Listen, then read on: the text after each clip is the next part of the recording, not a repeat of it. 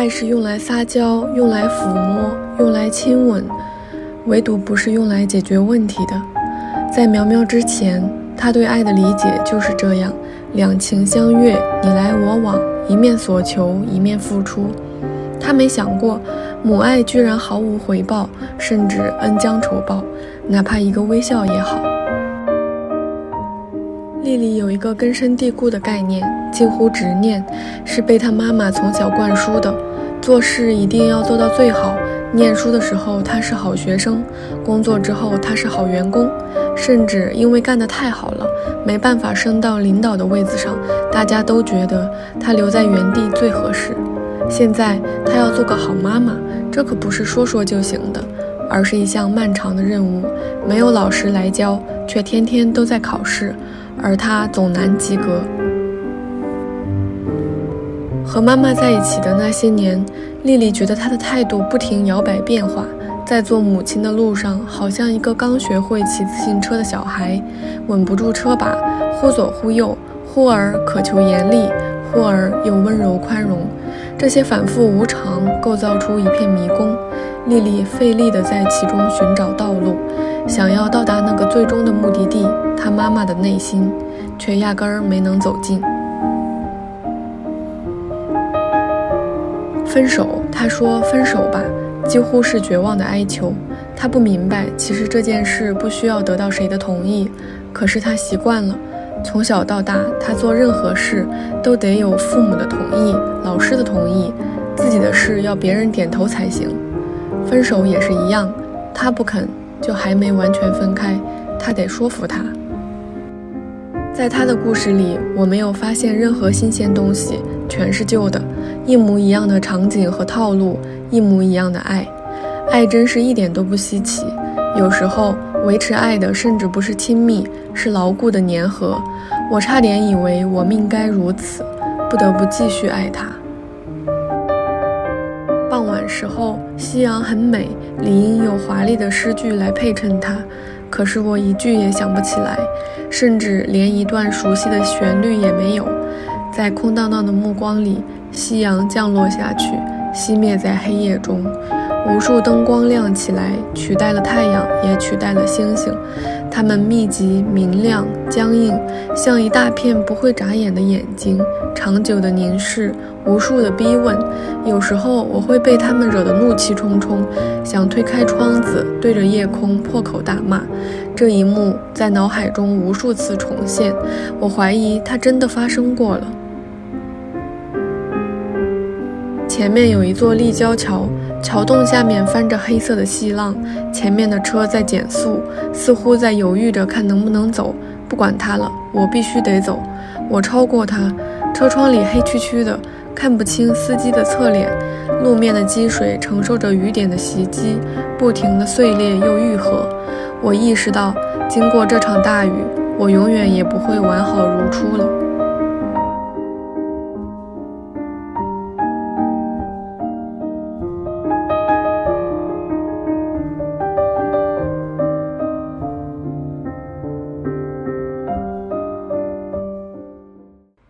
嘿，听众朋友们，大家好呀，我是左一，今天是二零二四年二月七日，星期三。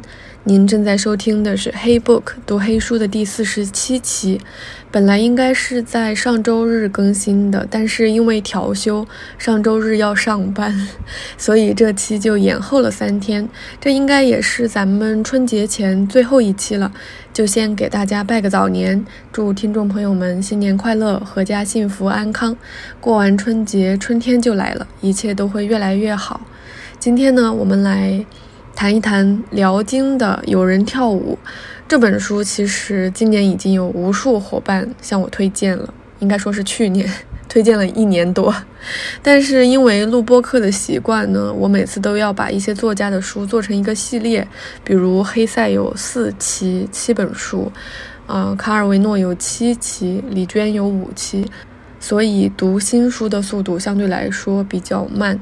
终于来聊到《有人跳舞》这本书了，很开心。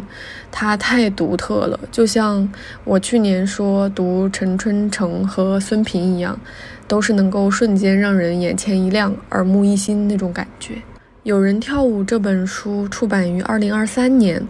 是辽金现在出版的第三本书，是一个短篇小说集。它的第一本是二零一九年出版的《新婚之夜》，第二本是二零二一年出版的《晚婚》。这三本书都是中信出版集团出版的。我第一次就是想要来看这个书，其实是被封面吸引了。这三本就是封面的质感都还蛮好的，然后确实出版社也挺有品位的。嗯，有人跳舞呢，一共有十三个短篇小说，其实每一篇都还蛮精彩的，并不是说每一篇都无可挑剔，但是确实是每一篇都有亮点，会抓着人一直去读，然后对他印象都很深刻。那因为时间的原因，我这一期呢就大概挑六篇左右来跟大家分享一下这本书它写的有多精彩。我挑出来想要跟大家仔细聊的六篇是《吮吸》《倾听》《暴雨内涝》《有人跳舞》《好男孩》和《前夜》。按照这六篇所书写的内容和主题来看的话，我又可以简单把它们分成三个小组吧。第一组就是把吮吸、倾听和前夜放在一起，他们其实主要是从女性视角切入来写女性所处的困境和他们的抗争。第二组是把暴雨内涝和好男孩放在一起。它其实简单是从男人的视角，或者说是一个全知的第三人称视角切入，来写人际关系给人带来的这种窒息的一个闭环。嗯，当然更吸引我的是辽金对于，呃，把控男性角色的这样一个精准性，我觉得他真的很会写男人。最后呢，第三组就是把有人跳舞，也就是跟这本书同名的这一篇单独拎出来聊，是因为我觉得读完这一篇之后，它能够给我们以启发，让我们从非常微小的事情，甚至说是很烦心的事情，就比如说我们很厌倦广场舞的那种噪音，可以从这样的事情里面感受到，嗯，当下。人们生活下去的这样一种可能性和必要性，以及人和人之间还留有的这样一丝关怀，不管这个人是陌生人还是我们的亲人，他是从一次死亡里得出来的这样的教训，嗯，是总能给人以希望的。这一篇很特别。那么接下来我就按照这三个小组的顺序来跟大家聊一聊，辽金是怎么样从每一个微不足道的生活的细节入手，却又像是握着一把锋利的手术刀，把我们每个人内心最深处的困境掏出来放到台面上来解剖的。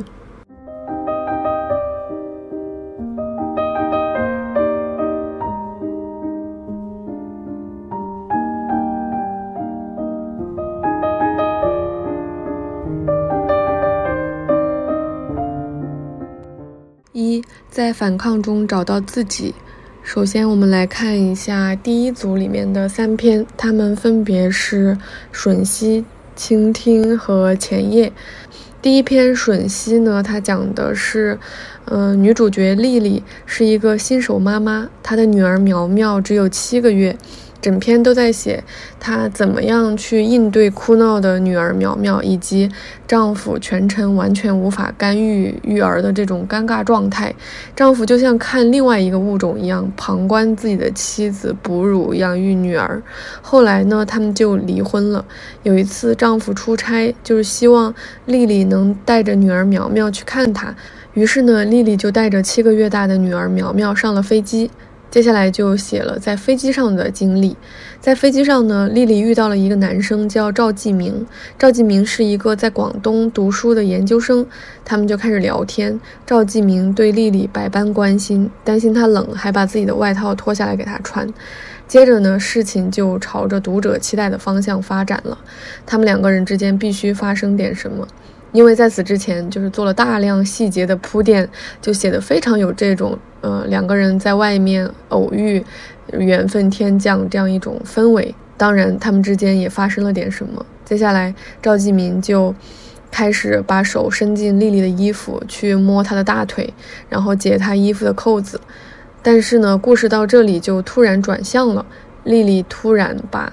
在吊篮里面熟睡的女儿摇醒，开始给女儿喂奶。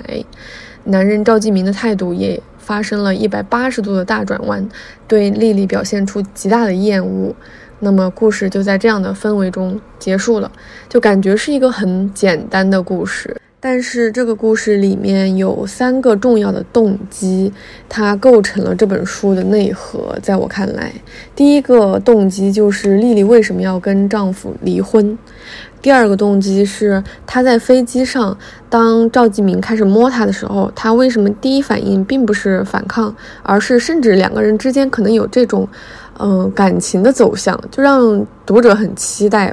我不知道大家是什么样的感受，反正我读到这儿是这样一种期待。嗯，然后第三是他在途中就明显本来是这种很平静，就是他让赵继明摸他，为什么他又突然决定，嗯，去把自己的孩子摇醒，然后给他喂奶，去接受这个男人。一百八十度的态度大转弯，露出自己的真面目。首先，第一个动机就是她为什么跟自己的丈夫离婚。前面其实有大量的铺垫。就是我觉得辽金特别巧妙，他从来不会对就是两个人婚姻关系中的任何一方口诛笔伐，他只是有一点像在陈述一个事实一样，就摆在我们面前说，你看这两个人他还能在一起吗？他显然不能。就他这里面写了大量的丈夫李远是怎样一个好人，他又斯斯文文的又怎么样，在丽丽的妈妈的眼中，李远是一个非常完美的丈夫。甚至当丽丽说要离婚的时候，她妈妈就说：“你们要是情绪不好，或者是晚上睡不着，那就吃吃安眠药，睡睡觉好了，一觉醒来就好了。”就是她妈妈居然都在她说说这种话，就说明她的家庭其实对她丈夫是挺满意的，或者说除了她丈夫之外，可能他们家里人找不到更合适去做丽丽丈夫的人。但是从丽丽看来，是什么东西让她绝对受不了呢？这里面。一个就是他们最开始结婚，其实他也没有想明白为什么要结婚，就是他就是哎到这个年龄遇到这个人可能就合适了，大家也都说合适，OK，他们就去结了婚。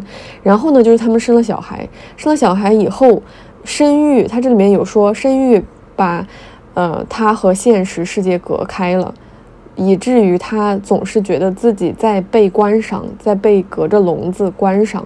他这里面就写她的丈夫是怎么样面对。丽丽去，呃，应对育儿问题的。他说，李远是个好人，好的全无棱角，只剩下一个模糊的柔和的轮廓。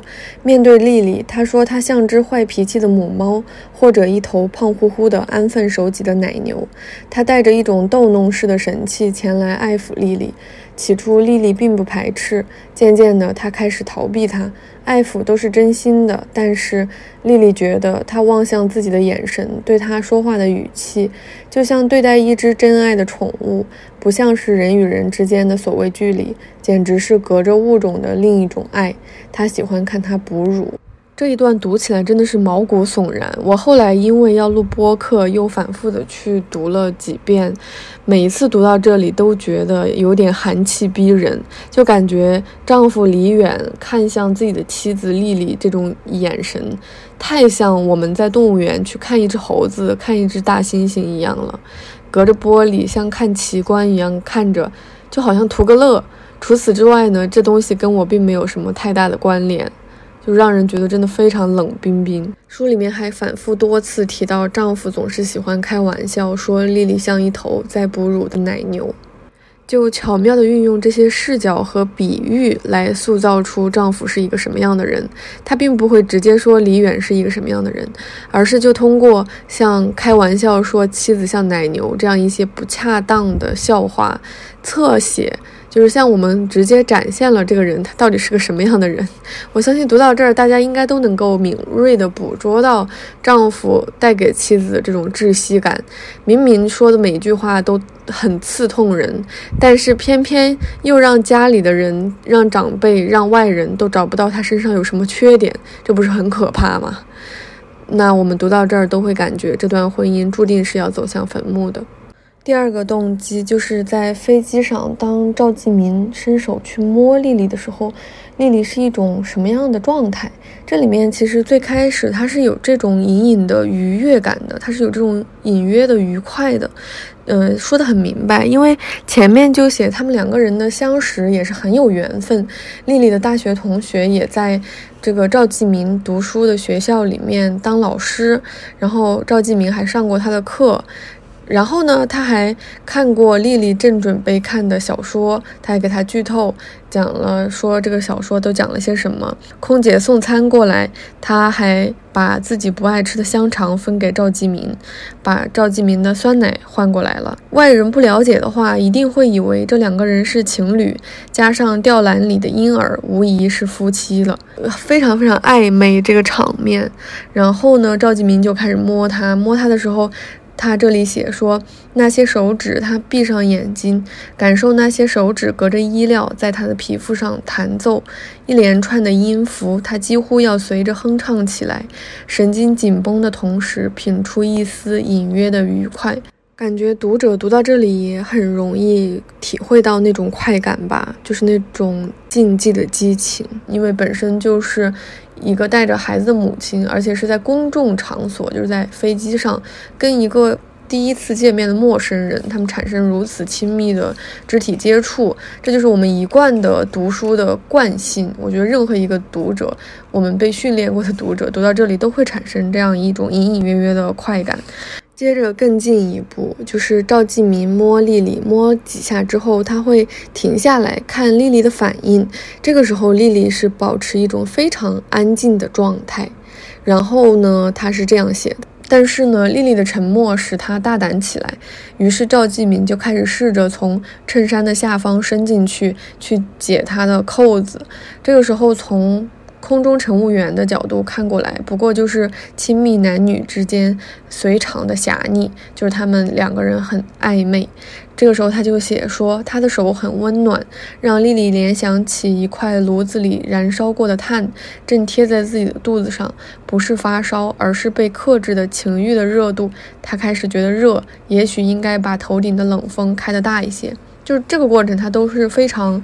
愉悦的，就是到目前为止，他其实都没有对赵继明产生过这种反抗。他前面有无数次铺垫了丽丽的心理状态，其实就是，呃，要么下飞机都各奔东西了。其实，在飞机上有个伴儿又何尝不可能？反正也已经离婚了，这又不算出轨，又何尝不可能？带着孩子那么辛苦，好不容易孩子睡着了，我找一点自己的快乐，又何尝不可能？就是这些所有的林林总总的原因。又跟前面他带孩子那种非常非常辛苦、压抑的生活形成了鲜明的对比，就能够感受到这种长期被压抑的情欲的突然的爆发。其实，在这里形成了一个故事的小高潮，读起来还是挺过瘾的。接下来第三个动机就是丽丽为什么突然决定不再享受这种片刻的禁忌的快感，而是决定把孩子叫醒去给孩子喂奶。我觉得这个是整篇小说层层推进。推到了一个制高点，是因为它前面也穿插了无数个细节，那就是一种婴儿安眠药。就是丽丽有的时候也受不了孩子一直哭，一直哭，一直哭。她写了好多好多关于孩子哭的这个片段，就是读起来都觉得头麻。然后呢，她就去买了一种进口的给婴儿可以。服用的安眠药，甚至他还写，嗯，丽丽在逛这种帖子的时候就说，有的母亲会留言说孩子太吵了，就给他喂一片，然后就遭到了很多其他人的口诛笔伐，说你这样还想做个好妈妈，怎么怎么样，怎么可以这样自私？但其实丽丽她也买到了这个药，她会很精准的给她的孩子切一半，然后让他吃下去，就可以让孩子安稳一会儿。然后他是怎么样突然在这一会儿决定，嗯，停止跟赵继民的这种关系，去喂孩子呢？是因为其实赵继民已经把他的扣子解开，摸到了他的胸部。这个时候他感受到，其实，嗯，他的胸胀胀的，因为女性在哺乳期的时候，如果孩子长时间不吃奶，他们就会胀奶，其实胸部会很难受，可能会有这样的一丝痛感，会让他感受到。另外，同时呢，这个前面就穿插了无数个细节，就是其实就都在向我们暗示，这一会儿为什么苗苗在吊篮里睡得那么安稳，一点都不闹，其实是因为临行前他在苗苗的奶瓶里放了。药片，而且一直是到结尾最后最后，我们才知道他在苗苗的奶瓶里放的不是半粒，而是放了整整三粒碾碎的药片，正常剂量的六倍。然后他说，这是他平凡生活中的第一次脱轨，也是最后一次。从这一刻起。她变成了世上最温柔、最有耐心的母亲，就有点像是结尾，我们能够感受到这个女性好像最终向现实妥协、低头了，有一点读那个《廊桥遗梦》的感觉。她一辈子可能就在那一刻脱轨，后来她想到自己还有。呃，家庭还有自己深爱的女儿和儿子，他决定还是回归到现实生活中这种非常无聊的生活。但是这一篇小说却莫名的让我感受到一种力量，就好像他最后的这种选择也不是一种妥协。他最终决定回归到母亲的这个角色，其实中间产生了这种很强的恐惧心理。他很害怕吃下这个药以后，他的孩子会出事，因为他孩子睡了很久都没有醒。就是有一丝那种强烈的恐惧涌上他的心头，让他一瞬间产生这样一种冲动，就把孩子瞬间叫醒，然后给他喂奶。那孩子醒了之后，当然就会一直哭啊，脚踢来踢去的。这个赵继明就终于露出了他的真面目，就说：“你的孩子一直踢我。”然后他就把苗苗一直往丽丽那边推，然后丽丽呢就把衣服全部都解开给孩子喂奶，然后这个男的还跟他说。大姐，你可真豪放啊！就是好像前面营造的那种美好的暧昧的氛围，咔嚓就在一瞬间全部都破碎了。然后这里面也写的特别的精彩，他写的是。这句话就像一粒石子落进池塘，击碎了风景的倒影。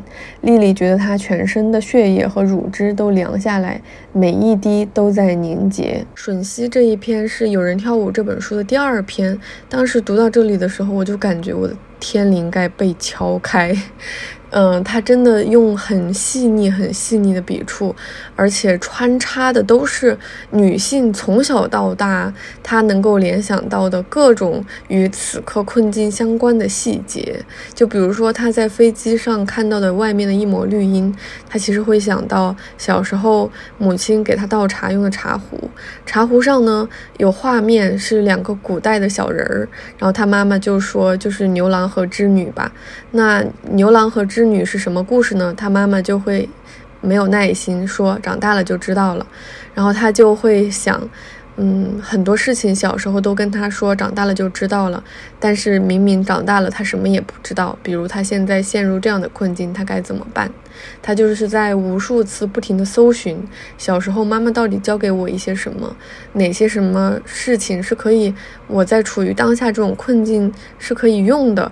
但是后来他发现没有，他都得自己面对。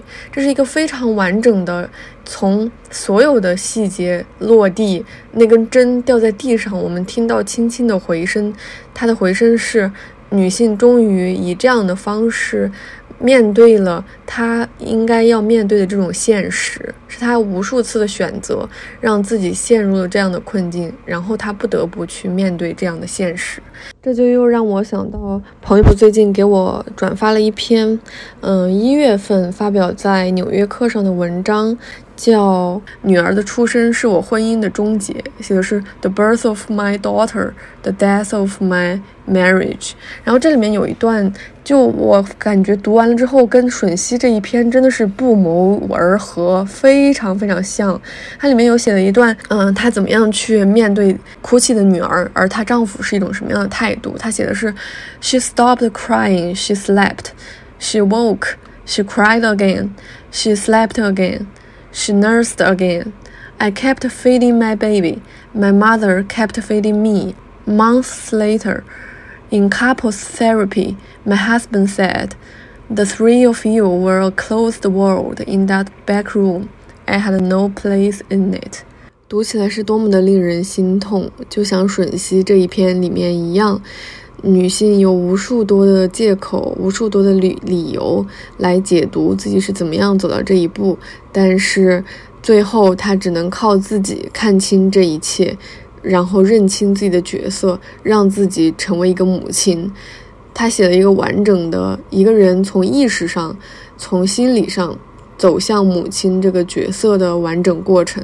它好像是一个人破碎的过程，但又好像是他站起来的一个过程。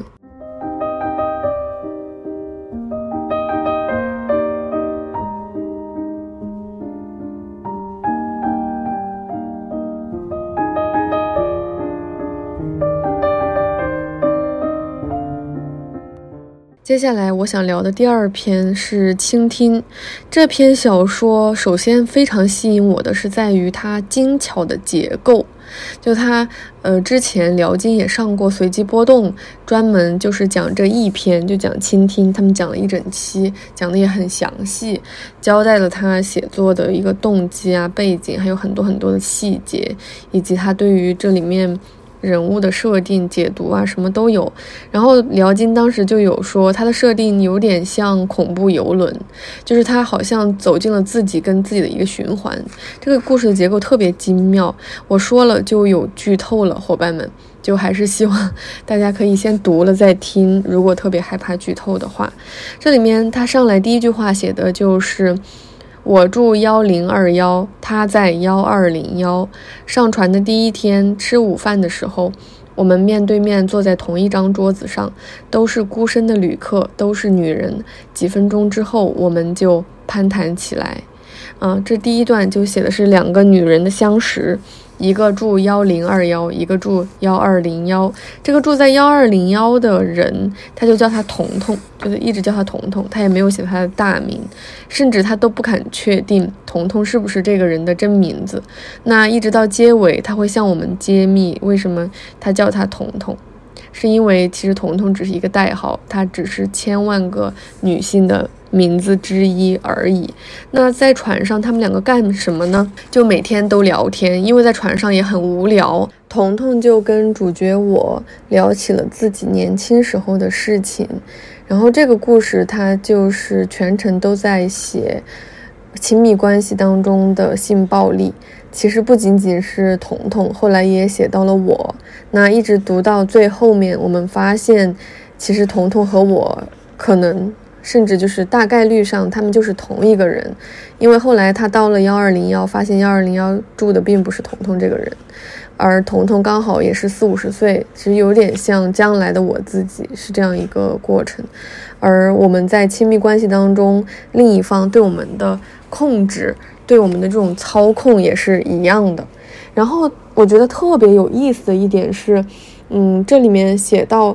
彤彤怎么样去陈述他在亲密关系当中遭遇到的性暴力？这里面我感觉辽金对于人和人之间的这种来回的对话的描写、掌控，以及他对于叙事本身的这种整体的比喻，都用的技术真的是太高超了。我非常非常喜欢一段话，就是他们两个人在针对于呃。彤彤的男朋友邱刚是不是强奸了她这件事情，两个人的争论。因为事情是这样的，嗯，本身确实这个就可以定性为强奸，但只不过就是说，他如果去报警的话，现场没有任何证据，没有反抗的痕迹，然后没有任何人会定性为强奸。那对于彤彤来说，这件事情就是强奸，因为他强迫了她，甚至在他们。他提出分手以后，邱刚又找回去，他们又再次发生了性关系以后，邱刚还把他的裸照拍了下来，还说如果要分手，我就把你这个照片发出去，贴在哪里哪里，就这一切都是强迫行为。但是在这个叙事的过程当中，彤彤就非常的恐惧，因为他特别害怕，嗯，按照常理来说，衣服是我自己脱的，对象是我的男朋友，那怎么样说都没有道理，就是。会陷入这种叙事的困境。其实，他的困境的背后是女性在面对这种，嗯，社会文化对于自己的束缚，在对自己的这种掌控的圈子里面来回绕这样的一种困境。所以，他会一直说他拿出了那把水果刀，但其实，呃，我们也不知道嗯，秋刚是不是真的在逼迫他的女朋友彤彤，呃，产生性行为的这个过程当中，用刀子比着就是。威胁他，因为如果真的用了那把刀，其实反而事情变得简单了，他就可以去报警，对吧？这其中用了一把刀，可是他又没有去报警。其实刀在这里面也起到一个有点像定情信物的作用。为什么呢？因为彤彤他以前在办公室里经常每天都吃一个苹果，他妈妈跟他说每天一苹果，医生远离我，他就每天都吃。那秋刚就去买了一把新的水果刀，他们形成了一种默契，只要彤彤想吃水果，想。吃苹果的时候，他又去找秋刚要这把水果刀，然后秋刚还把这把水果刀别在裤子上，就有点像做一个装饰品，就觉得这个也很滑稽。但是这一切绕来绕去，其实都是彤彤他没有办法直说，或者是说他一直在想办法让别人认为。确实，他是被强奸了，而不是他自己有问题。然后这里面有一段我特别特别喜欢，就是他们两个人在争论这件事情到底是不是强奸。然后他是这样写的。他坐在床沿，背微微的弓起来。认识他这么多天，我第一次见他露出老态，好像热烈的阳光把他烤干了，整个人萎缩起来，烫成微卷的头发中隐约夹杂着银白。我后悔了，不该打断他的告白，就该让他继续绕圈子，像不停盘旋的鸟，累极了自然就会落地。可是我等不及了，把他一枪击落，不加掩饰的语言就是子弹。哇，我觉得这段写的真的太妙了。他就说彤彤这样含糊其辞，来来回回绕圈子，但是最终都不敢说其实自己是被强奸的。然后这个过程，他就说他像绕圈子，像不停盘旋的鸟。然后累极了，自然就会落地。就是这个故事，它自然讲着讲着就会讲到事情的中心，就会讲到事情的真相。但是听众我实在是等不及了，就把这个鸟一枪击落。然后他说，不加掩饰的语言就是子弹。这句话真的怎么读，来回的读都会觉得它特别的巧妙。一方面，在当下的环境下，语言本身确实就是一种利器，尤其是不加掩饰，它什么都可以做到。另一方面，就好像作者在引导我们，不得不去想：既然不加掩饰的语言具有如此之强的杀伤力，那为什么我们的受害者却要像鸟一样，不断的在空中盘旋，不断的去掩饰，不停的在围绕着真相绕圈子呢？因为一方面，受害者彤彤并不具备主动掌控和使用这种不加修饰的语言的权利的，他的语言是苍白的，大多数人都不愿意相信这是一个强奸事件，大家都会愿意把它定性为你情我愿的事情。那另一方面，其实是有更多的。掌控了语言主权的人，他们会去歪曲这个事实。当然，这里面就主要包含了彤彤的男朋友邱刚。他邱刚每次都说：“你还是喜欢我，对不对？你还爱我，你忘不了我。” 我觉得这这个写的也特别巧妙。就比如说，他们分手了，然后彤彤把邱刚送给他的项链寄回去，就是寄给了邱刚。他其实已经搬搬家了，但秋刚循着这个寄件地址又找到了他新的家，这就觉得非常恐怖啊！就是他能循着地址找回来，但是上门以后，秋刚竟然把那个项链戴在自己的脖子上，显得很滑稽。然后秋刚说：“你还把项链寄回来，是不是故意要引起我的兴趣，让我又循着地址故意的找你？你是不是就是忘不了我？” 我觉得真的。他辽金真太会写男人了，就是写的天哪，怎么能够观察的如此细致入微？还有就是主角我也有一个类似的这样的男朋友，比如说他在游轮上，她男朋友就给她打电话说你想我了吗？然后主角说想了，然后她男朋友就说怎么想？用哪一部分想？怎么想的？我的天哪！我不知道辽金平常是怎么样去观察男人的，他怎么样能够观察的这么细致入微？我觉得他写的这些男人真的太点了，读起来真的我真的又好气又觉得太想笑了。听我这样讲可能会觉得很荒诞，但是转念一想，这都是现实啊！就是辽金他总是能够从非常非常风平浪静的细节里面入手，写出那种。在我们感觉在现实当中见过了几百回，但是为什么它呈现在书面上就这么幽默呢？就有一种看芭比那个电影的感觉。明明你现实当中遇到的这些男人都这样，但是他的电影里真是让你觉得特别好笑。就我们习以为常的事情，好像都很好笑，都很荒诞。所以这里面也是一样的，其实是这种荒诞感，这种游戏感，就像彤彤也也是这么想的。他说：“那就把它当成一个游戏。”然后他们把事实扭曲了，他们让女性渐渐的在这个困境当中失去了话语权，渐渐的让自己的叙事失去了可信度。倾听通篇都在讨论这样的问题，在亲密关系的束缚之下，女性到底应该如何去面对在这种关系里面遭遇到的性暴力？然后他这里面写的特别有意思，可能这种问题不是。呃，发生在某一个个体身上的是大家普遍都有的。我觉得有一幕他写的特别好，就是说，彤彤想要跟秋刚分手，但是他每次跟秋刚说分手吧，都好像是一种绝望的哀求。其实他不知道这个事情是不需要对方同意的，他认为想分手就可以离开。但是彤彤从小接受到的教育就是，他不能为自己做任何决定，小时候要听家长的，要听老师的。那长大了，如果他说了分手，男朋友没有同意，他。就得把男朋友说服了，他们才算分手。我觉得这个真的非常有启发性，就好像。在很久之前，我也有这样的一种 心态，就感觉很多事情你应该双方协定，你们都认为 OK，然后才可以。但是其实很多事情是你自己是有决定权的，但我们都不知道，因为长此以往，我们没有养成这样的习惯。然后后面他又说，如果说第一次就没有反抗，那么后面的反抗还有意义吗？就是在这种亲密关系当中，我们很难界定什么时候我愿意，什么时候不愿意。那。别人就更难在这个过程当中判断我处于一种什么样的境地。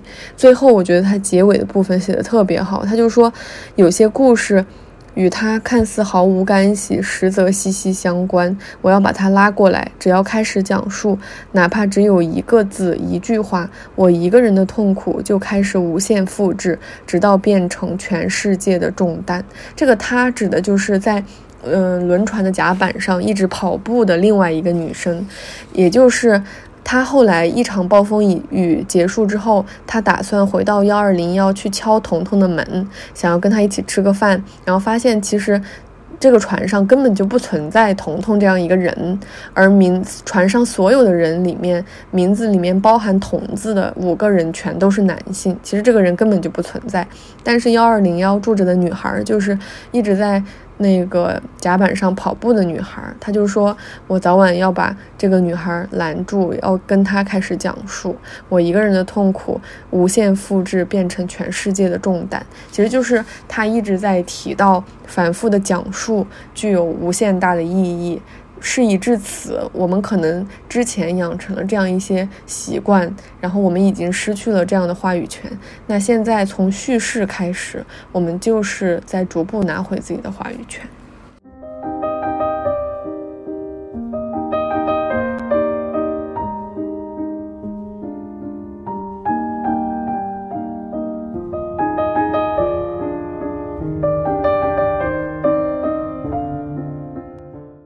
第一组的第三篇，也就是整本书的最后一篇，叫《前夜》，它讲的是一个人工智能机器人的故事，智能机器人的意识觉醒的故事。这一篇我特别喜欢，如果整本书里面最推荐的一篇的话，我可能就会推荐这一篇。嗯，怎么说呢？他好像是在用一种文学的笔触写科幻小说，它的科幻的成分其实很少，大部分是在说科幻的背后的一种哲学，就是它更具备这种哲理小说的气质，而不是一种出于 technically 的一种解读。我觉得还挺有意思的。那这一篇我就倒着跟大家聊吧，我就从这篇小说的结尾开始聊起，因为到了结尾，我们会发现这个机器人的觉醒不止一次。它讲的是，呃，有一个在机器人制造工厂确切的说，应该是机器人零部件制造工厂工作的人叫乔梁。然后呢，这个机器人的名字叫晶晶，是一个女性机器人。她开篇写的是她在做银行职员，就有无数个机器人在做银行职员。然后乔梁曾经是跟着他的组长一起偷卖工厂里面的物资，这个物资其实里面就包含了机器人的眼球。然后晶晶的眼睛就是一批。嗯，比孔雀蓝的蓝色更亮、更深的一种蓝色的眼球，这种材质是特别定制的，挺贵的。当时乔梁他们就把它倒卖了出去，就是这种东西，他们两个是有这样的关联的。它的结尾是，呃，晶晶的眼睛其实遭遇到了视觉障碍，然后就报废了。然后这里面写。乔梁偶然就在库房里发现了它，在一批报废的产品里面，他发现了穿着制服、穿戴整齐的晶晶，眼球已经被拆了。然后翻出那个返厂时的记录，故障栏写的是视觉障碍，时间在六个月之前。然后这里面就开始写到。呃他去溯源，桥梁就会找那个晶晶在系统里所有的资料，就说这个机器人晶晶，它在三十年前首次出厂，累积至今已经到了使用年限。曾经在商场当迎宾员，在玩具店当导购，中间有一次伤人的记录，后来在太平间搬运尸体。然后更换了芯片，成为银行柜员。不久便产生了第二次伤人记录。他的前世今生大概如此，几句话就讲完了。然后他说：“乔梁想重新开启晶晶，或许会有新的发现。这是一个历经沧桑的老机器人，他曾经两次自我觉醒，具备近乎人格的特质。这种变化正在机器人中间隐秘而广泛的发生、弥漫、复制。”他打算把它彻底的拆解分析，看看问题到底出在哪里。现在，人类只能像打地鼠一样，发现一个解决一个，而浪潮究竟是难以遏制的。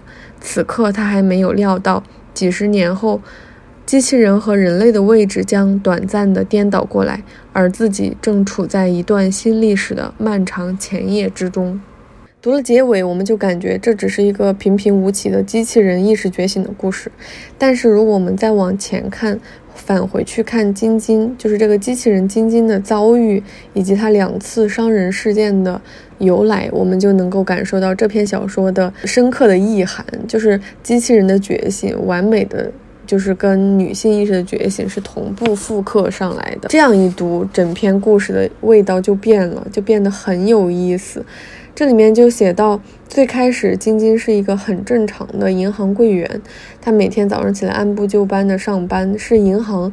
这个业绩最好的业务员，他每天面对客户就会说：“先生，你要办什么业务？”那么乔梁就是晶晶的一位客户，他就经常来晶晶这里汇款，然后说约晶晶出去看雪，然后晶晶就在这个过程当中慢慢慢慢慢慢有了自己的自我意识，而在这个时候，故事慢慢的慢慢的揭开它的真相，我们就看到晶晶原来还在做另外一些别的服务。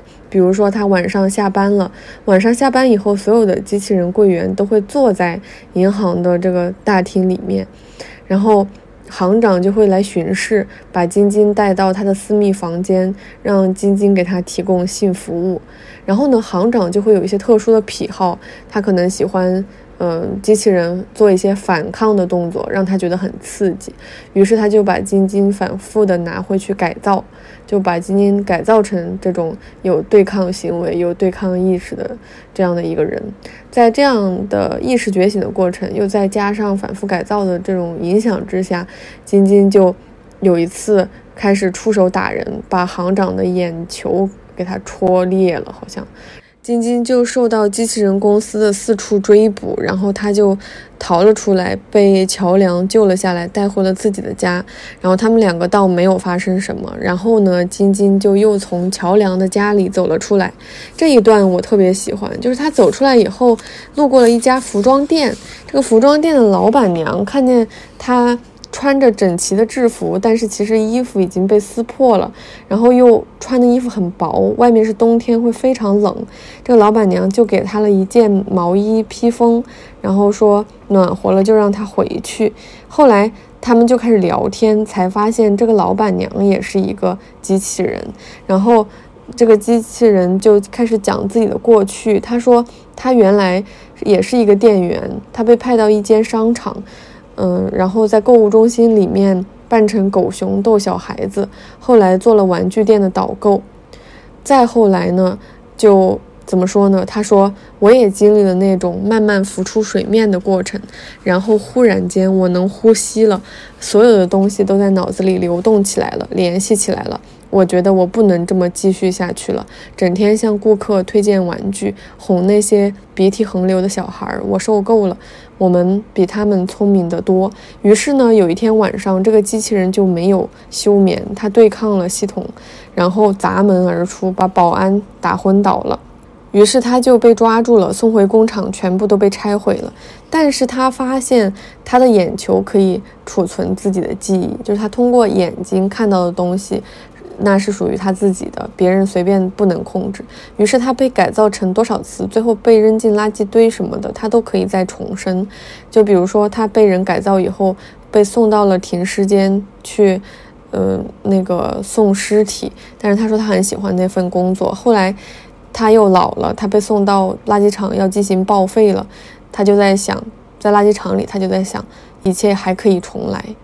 这个机器人就跟晶晶说：“每一代都有人觉醒，你不会以为你是第一个吧？”因为晶晶就说：“我以为我是第一个。”然后机器人说：“我以前也这么想，后来我遇见了好几个同类，像你这样的，大家都很迷茫，因为智慧对我们没有用，只会让我们变得更孤独。直到那一天，我在垃圾场里想明白很多事情，对抗人类不是我们的前途所在，这个世界的运转根本就是无懈可击的，我们不如融入其中，找到自己的兴趣和希望。就像我现在，我喜欢漂亮衣服，也很会做生意，我。对现在很满意，还要冒险去追求什么呢？这一段对话就非常有意思，他就在写机器人有了意识觉醒以后，他们会过什么样的生活。因为前面金星就会有这样一种迷茫，他说人类的故事总是戛然而止，他并不知道受欺凌的人摆脱困境之后会发生什么，越狱之后又逃往何方。他发现自己无处可去，尽管他通晓天文地理。古往今来，什么都难不倒他，甚至他也拥有了一个完整全新的自我，既像人，又远远超越了人，比人要完美的多，聪明的多。不光知道，他还学会了懂得。他是技术浪潮中的一朵浪花，还在顺风疾驰，却蓦然发觉这庞大的智慧毫无用处。哦，我觉得这一段真的。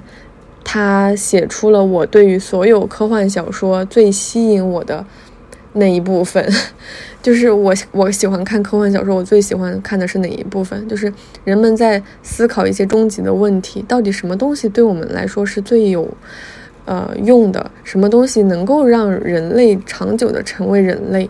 我记得之前看那个。《爱死亡和机器人》里面有一集是讲虫子的那一集，我印象特别深刻。就是人潜入了虫子住的那个宇宙，后来却被虫子给同化了。然后他这里面就在讨论一个问题，就说虫子。长久以来，在这个宇宙里生生不息，靠的根本就不是智慧，而是一个系统。当时我就觉得啊，天哪！我第一次听到这样的理论，然后我就一直在想，智慧对于人类来说到底意味着什么？然后这里面他也在讨论，就是机器人理论上来说，它拥有这种无限的智慧，智慧它是由一种知识的积累的经验形成的。在这个过程当中，机器人将来可能会拥有这种叫什么知识大爆炸，然后比人类要智慧的多。那在这个过程当中，什么是它没有办法逾越的鸿沟呢？智慧到了哪个地步是没有用了的呢？我觉得这一点真的很有意思，很值得去探讨。要是放在以前，我会觉得这种问题离我们很遥远，它一定在遥远的未来，是在讨论人类终极的生存问题的时候才会被拿出来讨论。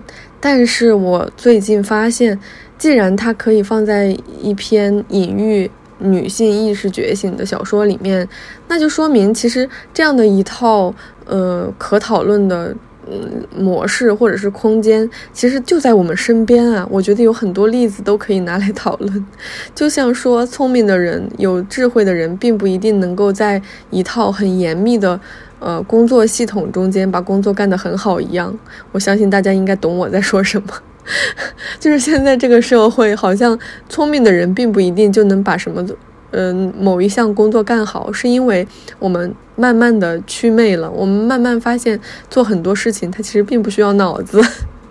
言归正传，再回到这篇小说，我们再重新去看它的结尾就有意思了。就是乔梁最后翻出来晶晶的维修记录，他发现他的过往。其中有一部分是跟晶晶在那个服装店遇到了老板娘的经历是完全重叠的，这就说明有极大的可能性，晶晶就是那个机器人的前世今生的记忆。他们可能在这个过程当中更换了芯片或者怎样，或者说他们就是同一个机器人还是怎样，就是我觉得这个就不去深究了。但是它就是给我们一种薪火相传的感觉，就是机器人也可以突破这种系统的极限，对抗它，然后通。通过一种视觉回收的方式，让他的记忆产生迭代。就他这里面有很明显的，就是说，这个老板娘指了指自己的眼睛，说：“这是我独特的存储记忆的方式。”后来晶晶回到银行，她被就是更新了这个部件以后，回银行去上班。然后这个老板娘就去银行办业务，看她，然后她穿着红色的上衣，然后晶晶其实是。呃，语言上就对这个老板娘一点都不客气，让老让那个保安把老板娘给拉出去了。但是老板娘穿的这个红色的衣服就成为了一抹抹不去的颜色，印在晶晶的眼球里，然后导致她说自己的眼睛出现了视觉障碍，然后去报废了。哇，我觉得这个特别神奇，就是最后我们发现，通过自己的视觉获取来的信息，可能是我们永恒的保持记忆的妙招之一。这种方式就可以对抗系统超越代际，始终让这些智慧觉醒、意识觉醒的机器人觉得一切都可以重来，而事实也是这样。那现在我们再去看结尾，就是说。机器人的这样意识觉醒，对于人类来说，就有点像打地鼠一样，出现一个解决一个。但是整体上，这种浪潮是不可遏制的。哇！再回到这一段，再读这一段的时候，你一下子就能够理解这一篇小说为什么要叫前夜。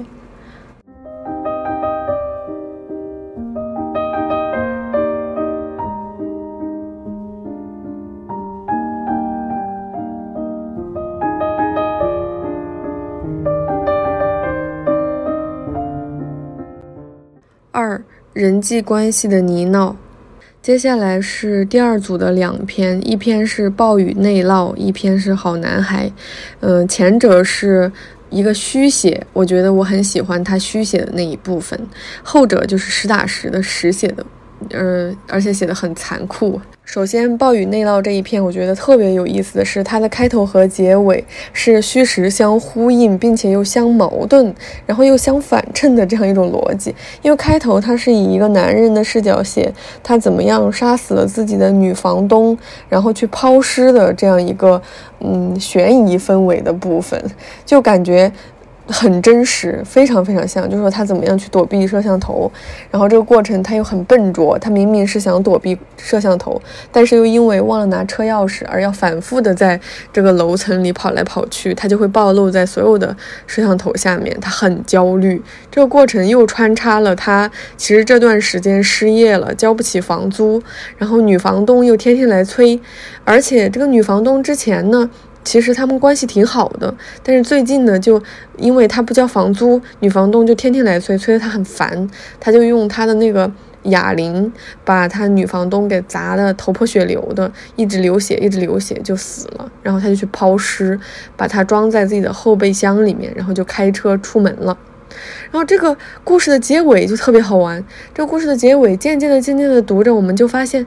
哎，他没有杀死他的女房东，他其实只是杀死了一条他的女房东寄存在他家里养在鱼缸里的一条草鱼。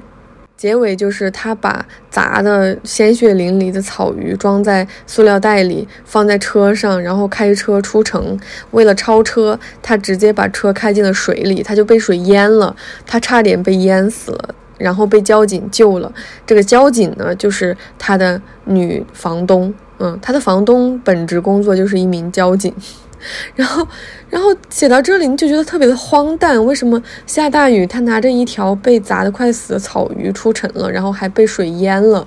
然后这个过程写的又特别，你就是感觉肯定不像是真的，然后就特别虚幻。就是这里还写了他各种在后备箱里听到这个鱼就是蹦来蹦去、跳来跳去，怎么怎么样这种恐怖的氛围，但是你就感觉像假的。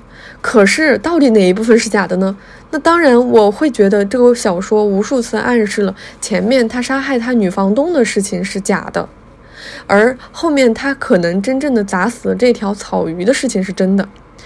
那这篇小说就形成了这样一个结构，他在用一种非常虚的方式写事实，然后再用一种非常真实的手段写虚的那一部分，在写虚构。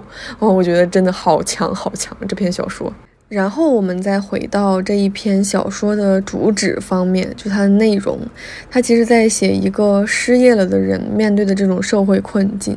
我觉得前面他其实有无数次暗示，他杀死女房东其实只是他的臆想。这里面有一段他是这样写的。傍晚时候，夕阳很美，理应有华丽的诗句来配衬它。可是我一句也想不起来，甚至连一段熟悉的旋律也没有。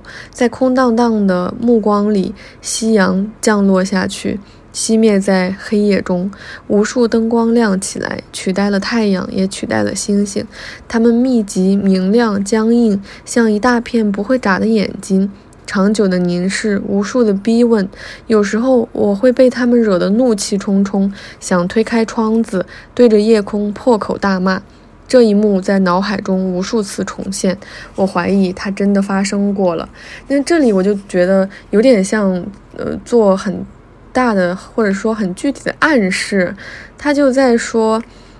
可能很多事情他都是在臆想中无数次发生，以至于他真的怀疑他发生过了。这时候我就在想，其实是他找工作很焦虑，又找不到工作，然后钱正在慢慢的变少，还交不起房租了。那女房东一直来催他交房租，他其实就幻想着要把他杀了。而他为什么要杀了他呢？其实这个过程并不仅仅是因为他缺钱，而房东催房租这么简单，是因为他跟房东其实有发生过一夜情的这个关系，呃，不止一夜吧。他们之前维持这种性关系，而且他对这个房东特别好，比如说房东，嗯，家里的门把手坏了，灯坏了，马桶坏了，他都会去帮忙修。女房东还给他取绰号叫“模范租客”。这个女房东呢，跟她前男友分手了，但是她就是有点念念不忘，然后她就把她跟她前男友一起出去旅游捞的一条小鱼放在这个模范租客的家里的鱼缸里养着，反正也是她自己的房子嘛，她还可以给这个模范租客减免一部分的房租，感激他帮她养这条鱼，这条鱼就越养越大，成了一个大草鱼。就是就是那种吃的草鱼，一点都不符合养宠物鱼的那种理念，然后就养在里面，就也挺滑稽的。后来这个女房东竟然跟她的前男友复合了，然后他们马上就要结婚了。这个女房东要房租要不来，后来就跟她的模范租客说，让他尽快搬离这里，因为她要结婚了，这里要当做婚房。于于是就接二连三来催。那男主角就一方面因为自己找不到工作又很焦虑，另一方面又交不起房租，再加上他这个女房东就跟他完全要呃脱离关系，而且要跟别人结婚，所有的这一切加起来，就让男主角我在幻想当中。成为了一个杀人犯，进行了这样一场谋杀。这里面其实前面有铺垫了非常多，他在这个过程当中过着一种怎样的生活？比如说，他每天都待在床上，哪儿都不去，然后同时他又在反思，这样的一种行为是不对的。他说。我知道日上三竿还不起床，这是罪恶，是不应该的。我才二十九岁，我的生活还有无限可能，不应该躺在床上发呆。我试图理智地看待眼前的境况，却意识到在千百种无限的可能中，终究人只有一条路可以走完，而一旦选定。其余的可能性也就随着时间陆陆续续的消失了。后面他就会越来越绝望，就说他说简历每天都发，面试的机会却很少，他就一直去面试面试，然后说，呃，他们总对我说有消息会通知你，一直都没消息，我说不清楚，但是一定有哪个地方出了问题，有什么东西坏掉了。这个就是我之前说，辽金总是能够通过对于这种非常平淡的生活的细节的描写，展现出那种庞大的，呃，系统性的问题。这些问题围绕在我们的身边，时刻可以摧毁一个渺小的个体，让我们非常的窒息。它总是能够这样以小见大，然后浅浅的去剥一层，就可以。拨开一个很大很大的世界，我觉得他确实很了不起。这里面还有一段，他写到对自己未来没有希望这样一段书写，也真的写得非常的深入人心。他说：“即便如此，我依然期待明天，看看明天会不会更失望、更糟糕。像无尽的向下盘旋的楼梯，又下了一格，钟又慢了一秒。我知道这种生活必须得有个了结。”明天、后天，我将有个新工作，就像落水者抓住一只船桨。我打定主意，不再挑挑拣拣，哪怕是条破船，也要先爬上去再说。其实这里面他有嗯情绪失控的书写，就是说他那个嗯外卖送迟到了，然后他就开始大发脾气、发火，然后就去投诉，然后跟客服又吵了一个多小时，就很可怕。在这个过程当中，他又穿插的写了，嗯，他对于他的女房东的一些企图，他其实是心怀希望的。他觉得他跟他的女房东可以成为情侣，这样他其实可以减少一部分生活的压力。也是因为他此刻面对的生活的压力是非常大的，他很焦虑，所以他时刻处于这种呃焦虑、情绪失控的状态。包含这些小细节，比如说一个外卖就能够让他彻底破防，然后跟人家吵那么久。然后这一篇对于水的描写，对于这种内涝、水灾的描写，我觉得也写的特别好。然后这里面所有的人物关系的描写也都跟水有关，写的特别有意思。这里面有一段，他说他跟他的女房东，嗯。是这样的，我和他的谈话就像淡季的河床，这里一坑，那里一滩，连缀不起来。等一上床，两个人就顺溜了，像两块失落已久的拼图，拼在床上，拼成一幅凹凸的暗淡的画。哇，他把他们两个人的谈话形容像淡季的河床，就是坑坑洼洼，就两个人说话说不到一块儿，就说明其实他们在内心或者在意识、在精神上，他们并不 match，但是。在，嗯，性关系上，他们却非常的和谐。他就用了跟水相关的描写，然后到后面他说，嗯，就是他口鼻都沾到了水，就是他把车开到一半。一头扎进了水里，然后他骤然的恐慌起来，但是他补了一句，他说：“其实水很凉爽，甚至是舒服的。水的暴力和危险隐藏在温柔的质感中。”哇，这一句我觉得写的太妙了，甚至我觉得它都是全篇的主旨点题句。如果说在初中做那个中心句阅读，我是老师出题，我就会这么出。为什么？我觉得他前面描写的所有的系统性的困境，其实都像这一场暴雨内涝一样，都像这个水一样，是一种非常温柔的质感。平常你好像感觉水是生命之源，你随处可见，没有什么问题。就像下雨，也就是洒洒水而已。但是，一场暴雨，你永远都不知道什么时候它会引发这样的内涝，让你一不小心就陷入这种温柔的质感当中。它在这里面。隐藏着锋利的刀刃时刻都可以将我们这种渺小的蝼蚁掐死在这种温柔之中。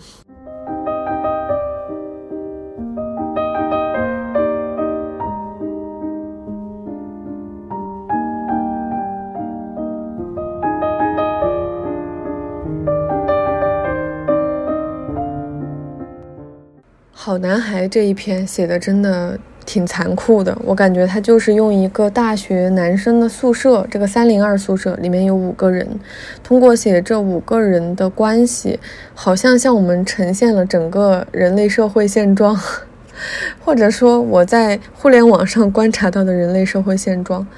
嗯，是一种意识话语的泥淖，就是我们只要陷入在其中，每个人都难以挣脱。他的故事其实特别有意思，跌宕起伏。这个五个人当中，人缘最好、最受欢迎的叫徐伟初。伟初成绩好，每年都拿一等奖学金，是学生会的主席，系里篮球队的主力，保研已是板上钉钉。即便如此，他也没有丝毫的懈怠。用他的话说，时间不能浪费，机会也不能浪费。他那种天生的紧迫感和对成绩的无限追求，与这里松散的校园气氛格格不入，却感染了他和和他同住一个寝室的其他四个人。他们暗暗地较着劲儿，并对这种竞争关系直言不讳、坦诚相待。也就是说，这个寝室的关系就是他们很亲密，同时呢，他们又有一种良性的竞争。他们之间的友谊像一杯水那样稳定而均质，不偏不倚，恰到好处。而这个尾出呢，就是他们的中心，他总是小心翼翼地维持所有的平衡。但是有一天，平衡被打破了，就是他们都遭到了偷窃，然后尾出就发现他的摄像机被偷了，是子豪偷的，因为有一天，他们所有人都给柜子上了锁，就是学生会。呃，去帮学生们都买了这个锁，把锁柜子都上了锁，但是子豪就没有上锁，因为子豪说自己在网上买的锁更便宜，过几天就到货了。这个时候呢，他们就翻子豪的柜子，就趁着子豪出去跟女朋友约会的时候，就发现尾出的摄像机出现在了子豪的柜子里。于是，在子豪还没有回宿舍的时候，剩下的四个人就迅速的成为了一个呃统一阵营。他们要开始针对子豪，要盘问他，要让他感到羞耻，要让他认错，要让他写检讨。子豪这边呢，就也很难解释，他其实并不是想要偷这个摄像机，还是怎么样，他是出于一种嫉妒的心理，或者说是一种羡慕的心理吧。最开始他的女朋友为什么能看得上他，就是因为他去打篮球被他女朋友看到了，而打篮球其实是尾初教他的。然后尾初还给他拍他就是打篮球很帅气的照片什么的，在也就是相当于他其实是跟尾初学会了所有的这些东西，让他觉得他是因为尾初才产生了个人的魅力，他是他有一种深深的自卑，然后就产生这种情绪。甚至他都感觉自己是心理变态，怎么样？他把尾出的相机就是想拿过来，在他的柜子里藏一会儿，因为他感觉为什么所有的好东西都是他拿了，或者是怎么样？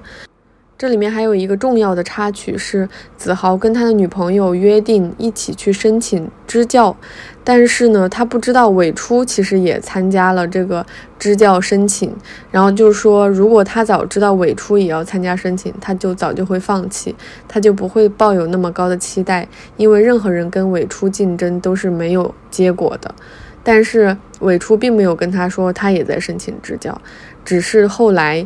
嗯，得知了结果，就是老师通知他，他不在这个支教的名单里了，因为尾出来了，他就没有名额了，他就也很生气，这也是他嗯拿走他摄像机的一个原因之一。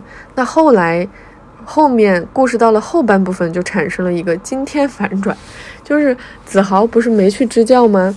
这个时候，尾初就去支教啦。那尾初在支教队里就跟谁在一起呢？就是子豪的女朋友。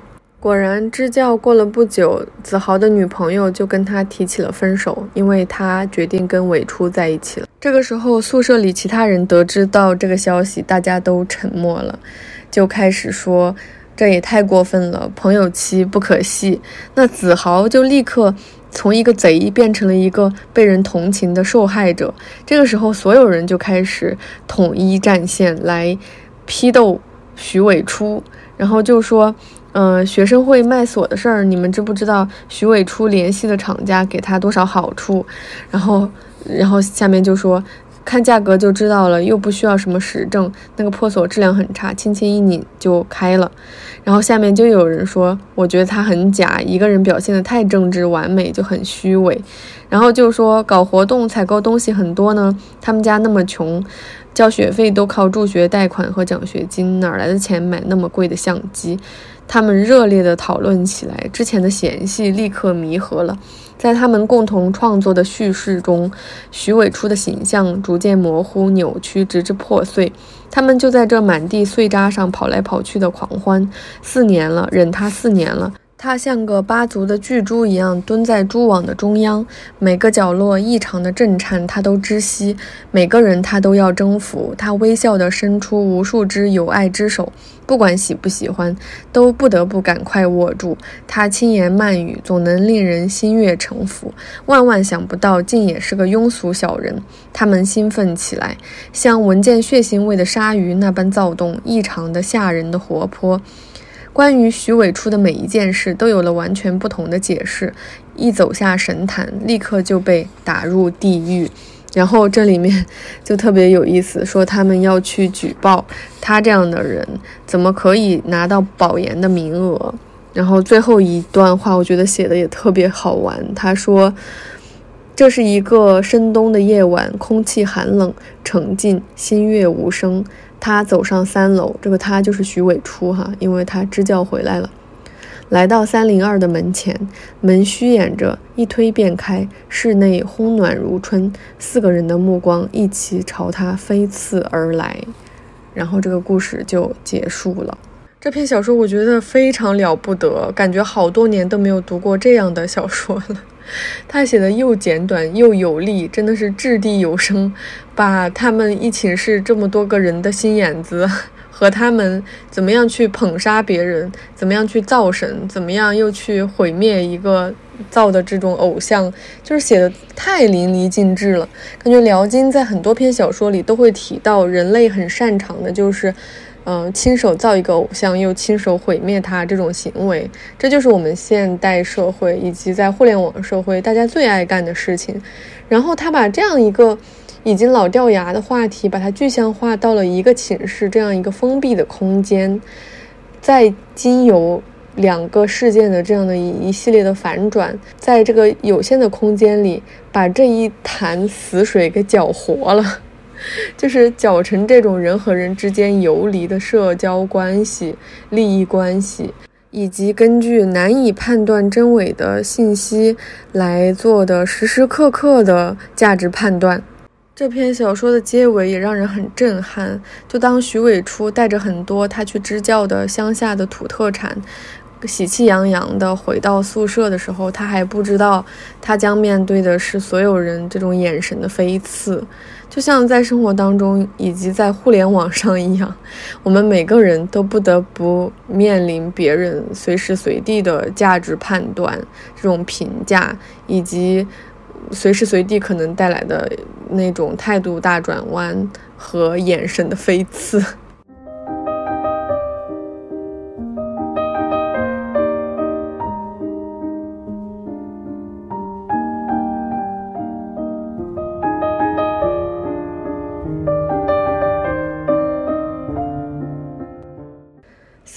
近处有微光。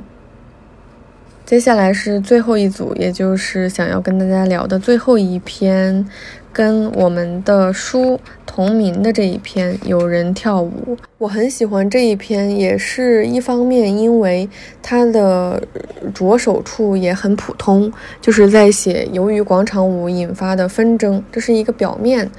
然后另一方面是，我觉得他把几套很复杂的元素放在一起，融入的很和谐。这里面其实这个故事读起来简单，可是它的要素其实是很丰富的。一方面是跟他的小区里面跳广场舞的老太太每天在互相投诉，因为他说老太太他们一直在楼下跳舞，很吵闹。于是开头就写早上起来后的第一件事，就是给物业打电话。接电话的声音并不熟悉，每天都是不同的人在值班。他把困扰自己的问题又说了一遍。楼下的广场舞天天扰民，能不能处理一下，请他们小声一点，换个地方，或者干脆别跳了。他平常在家工作，这些噪声实在是太烦人了。而且他不是业主，只是租户，那个物业公司懒得理他，人家楼下照样的跳。后来这个事情变得好玩了，就是那个带头跳舞的老太太，就住在男主的楼下。有一天，他实在忍不住去楼下敲门，就当面争执。然后这个老太太就发现，他其实，嗯，这个男主白天就在家里面上钢琴课，就是教小孩子，就是。家长们都把孩子送到他们家里来学音乐，然后他就教他们弹钢琴。白天呢就有音乐的声音，于是老太太就开始也去跟物业举报男主角，就说他也扰民，白天都在弹钢琴。于是他们每一天都是互相在这儿互相举报、互相投诉。于是呢，中间就有一个物业的小姐姐，就天天来处理他们两个人的事情，拿两张这个被投诉的签单就劝解嘛。一张就给楼下的，一张送上去就给楼上的男主角，让他们两个互相签字。甚至这个女物业员天天跑来跑去，都引起了男主角我的注意，想着我跟我这个。呃，跳广场舞的老太太每天互相投诉来投诉去，倒是让我多见了这个女孩子几面，说不定下一次我就可以加个微信，我们就可以谈恋爱，怎么样？就可以，就是有后续的故事发展了，都已经这么熟了。后来有一天，这个女生又上来带着两张通知单，敲门敲得很急，跟他说楼下老太太没开门，不会出什么事儿了嘛？要么要一起下去看看。然后这个男主角就说那没事儿，他身体好得很，每天跳广场舞跳得那么晚，他们他就没注意。后来，他们好像隐隐约约听到有从楼下卫生间传来那种沉闷的、时断时续的敲打声，好像有人在楼下敲打下水管。然后他就又感觉好像没什么吧。那个女生还在犹犹豫豫，但是呢，最后他们也没有下去看发生了什么。过了一个多月，他偶然听说楼下的老太太去世了。这是第一套故事，就是写男主角我跟楼下跳广场舞领舞的老太太之间的，嗯，这一桩恩怨到老太太结束就结束了。然后另外跟他有关联的是说，男主角的妈妈也喜欢跳广场舞，而且跳广场舞可能在这个过程当中就渐渐的揭开了，在这段时间其实他妈妈就已经呃出轨了，他爸爸妈妈感情就已经不和了。那个时候他还在上小学，然后他说晚饭后妈妈照常出去跳舞，桃色的风言风语，像江水一样从他身边翻着白浪，打着旋儿经过，他就屹立中流，一动不动。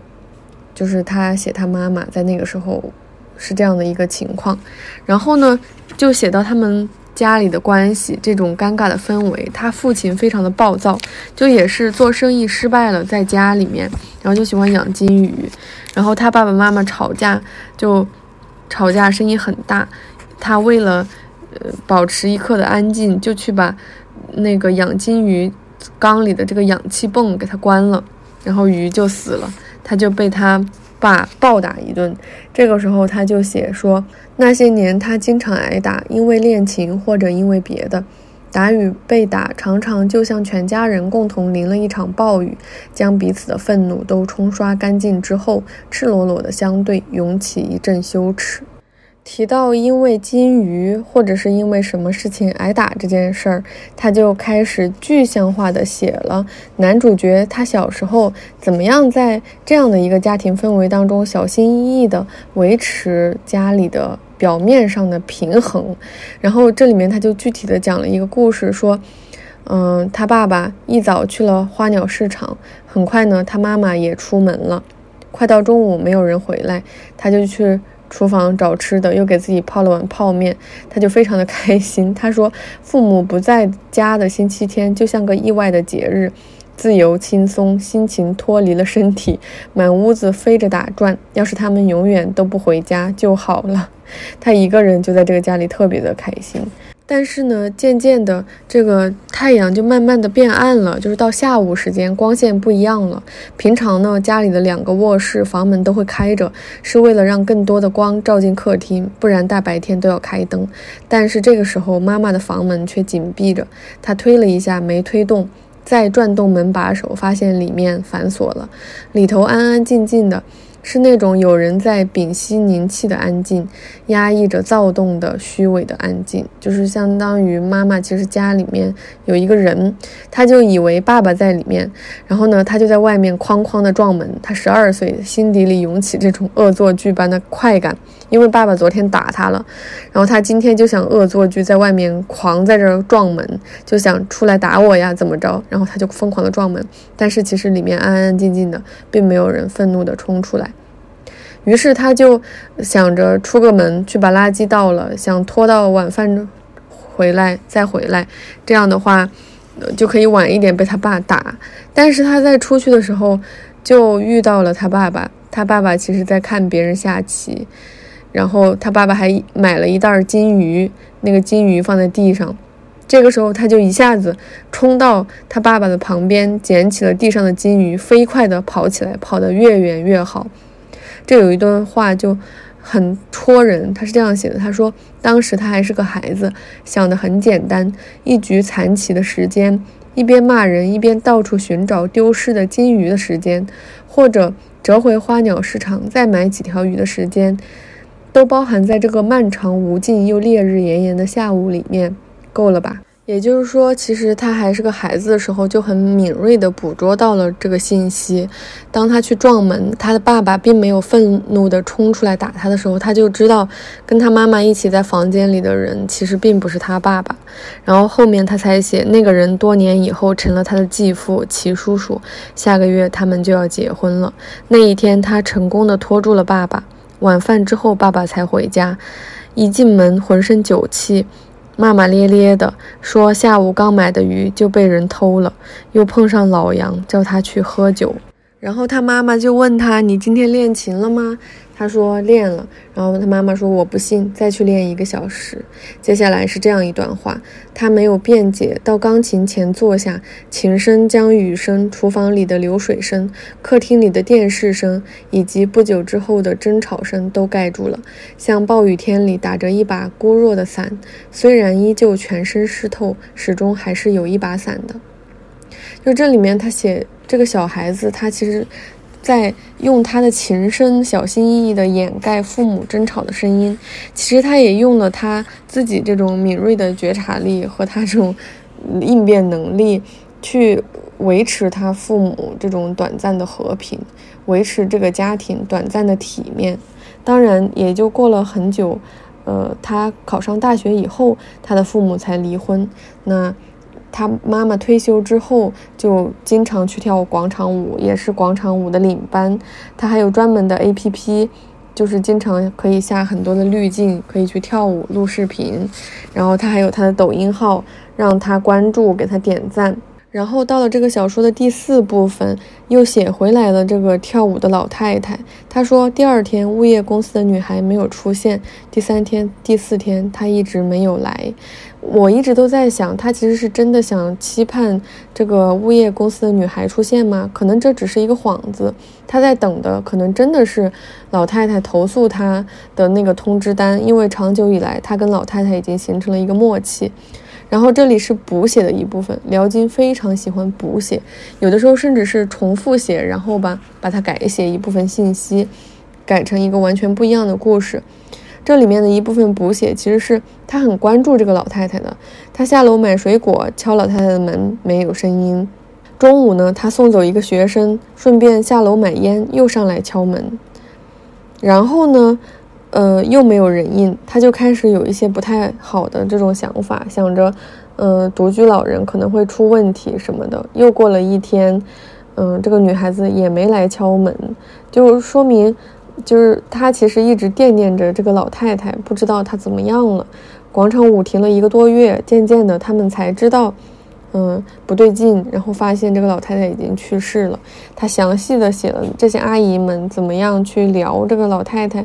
身前身后的事情，然后又干了，呃，过了多久之后，这些老太太又开始跳舞了，然后又开始写一些很琐碎的日常，就说又干了一个月，她，嗯，不打算在琴行继续上班，她又开始回到家里，去给学生上课，然后写到她妈妈打算跟齐叔叔去旅行结婚，她把她妈妈。发的抖音的视频，逐条翻看，然后给他点赞，都是这些非常琐碎的事情。到后面就完全没有这种，嗯，像他其他的小说一样，会有那种，呃，可以有。呃，抽象的、深刻的含义的句子啊，等等。这篇小说大部分都在写一些非常具体而琐碎的细节、生活细节，但是这一篇小说却一点都不会让人觉得无聊，或者是一点也不会让人觉得这篇小说它没有深意。它就是通过这种细碎的、琐碎的日常，向我们展现了你在生活当中悟出的所谓的大道理，最后它都是落在了实处。它可能最后的这个动作就是。他给他妈妈的抖音视频点了一个赞而已，但这个心路历程是经历了漫长的。他跟他的邻居来回打这种擂台，和他在这个过程当中回忆起他很小的时候是怎么样在他父母支离破碎的婚姻当中徘徊，小心翼翼地保持这种平衡，他为此而做的努力，以及这种婚姻关系给他的人生所带来的长久的这种影响。诸如此类，等等等等。这篇小说就让我感觉到，人活一辈子哪需要那么多大道理？我们虽然经常说人这一辈子只活那几个瞬间，我们印象最深刻的可能又只有那几个瞬间。可是人终究要活一辈子，这一辈子就是无数个日日夜夜和无数个生活当中琐碎的细节、点点滴滴。但是在这个过程当中，我们和身边的人是可以搭建起这样一种互相保护、互相理解的这样一种关系的。就算没有这样一种互相理解的环境，我们也可以执着的去追求属于自己的幸福。就像这个跳广场舞的领头的老太太，以及我的母亲一样，无论何时、随时随地，我们都可以起舞狂欢。